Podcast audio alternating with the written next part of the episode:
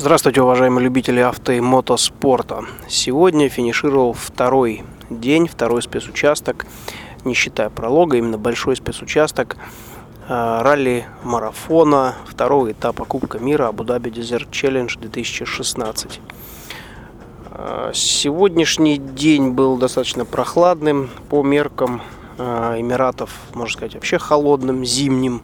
Температура не поднималась выше плюс 22 градусов тепла и моросил с утра дождик. И даже в пустыне уже среди дня тоже немножечко шел дождь. По итогам прошлого дня э, первого спецучастка мы э, стартовали вторыми в Т2 э, и далеко за двадцаткой в общем абсолюте. По непонятным причинам организаторы почему-то выстраивают участников просто по факту финиша, не учитывая пенализации. А, поэтому это вносит некоторую, во-первых, смуту. То есть те, кто вчера вообще не стартовал, почему-то стартуют не с последнего места. А те, кто, например, сегодня финишировал, просто взяв КП и уйдя по асфальту на финиш, завтра стартуют перед нами. С чем это связано, по какой причине так организаторы посчитывают результаты, пока непонятно. Но надеемся, что все эти пенализации будут учтены, и мы Э, покажем достойный результат, поскольку идем по трассе без проблем почти что и без почти без поломок. Что у нас было сегодня? Сегодня у нас было 280 километров спецучасток э, с достаточно сложными дюнами. Они были переменные, ступенчатые, высокие, маленькие и большие прямики по э, солончакам. Очень разнообразная трасса. Но этим Абу-Даби Desert Challenge отличается. А, постоянная смена темпа, постоянная смена ритма. Невозможно идти постоянно с каким-то а, одним темпом и расслабиться, что называется. Постоянно нужно быть сконцентрированным.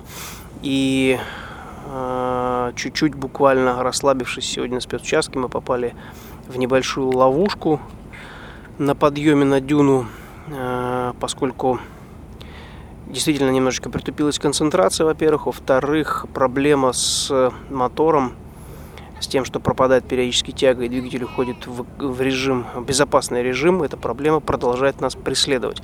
И в том месте, где мы подсели на 10 минут, пока Эмиль откапывал машину, я заменил воздушный фильтр. Ну, просто мы полагали, что, наверное, проблема в нем. Он забивается и машина перестает тянуть, что называется.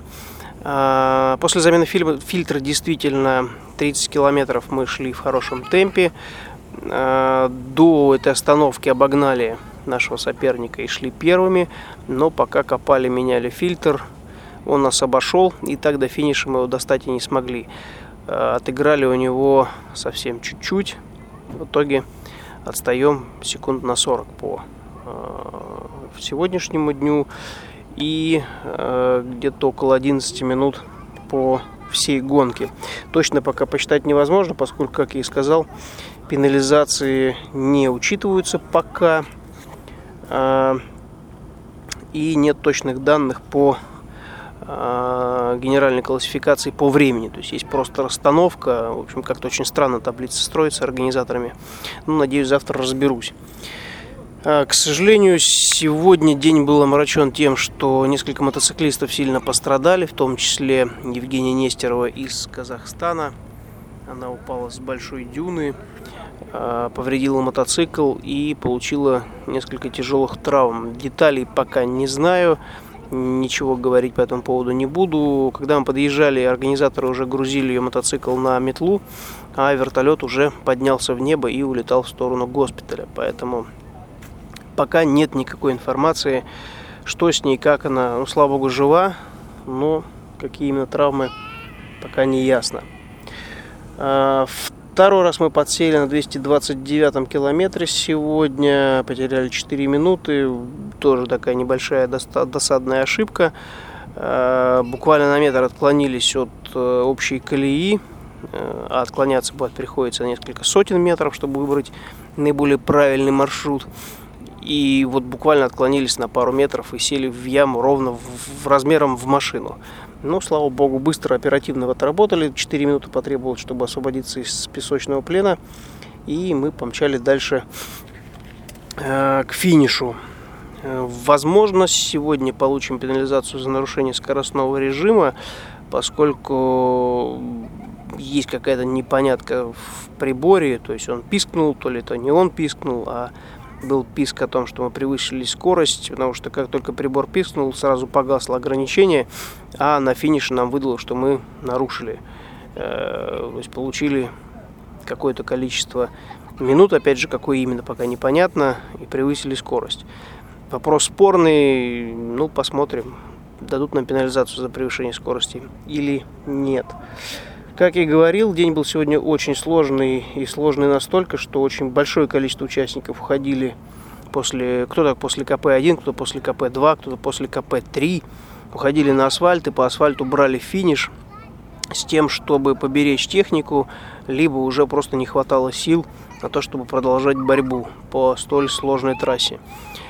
Конечно, к счастью, что нет такой жары, как обычно это бывает в предыдущие годы. Те, кто выступает давно, в том числе и Эмиль Кнессер, э, говорит, что выступая здесь с 2003 года, так холодно еще не было никогда. Обычно жара плюс 30, плюс 40. Эм, так вот, может быть, это и к лучшему, поскольку и так достается всем участникам. Завтра нас ждет опять 280 километров спецучастка. Э, будем проходить рядом с теми же треками, что были сегодня. Завтра очень важно будет не ошибиться, не уйти на сегодняшние следы. Э, будет пересечение несколько раз со спецучастком завтра, с сегодняшним спецучастком. Э, выезжаем в 7.37. Ну, дальше посмотрим. Надеюсь, что погода нас будет радовать. Солнышко наконец-то выглянет. И получится хотя бы немного позагорать по прибытию на бивак. Спасибо вам за то, что слушаете мой подкаст. Удачи на дорогах и до встречи на трассах.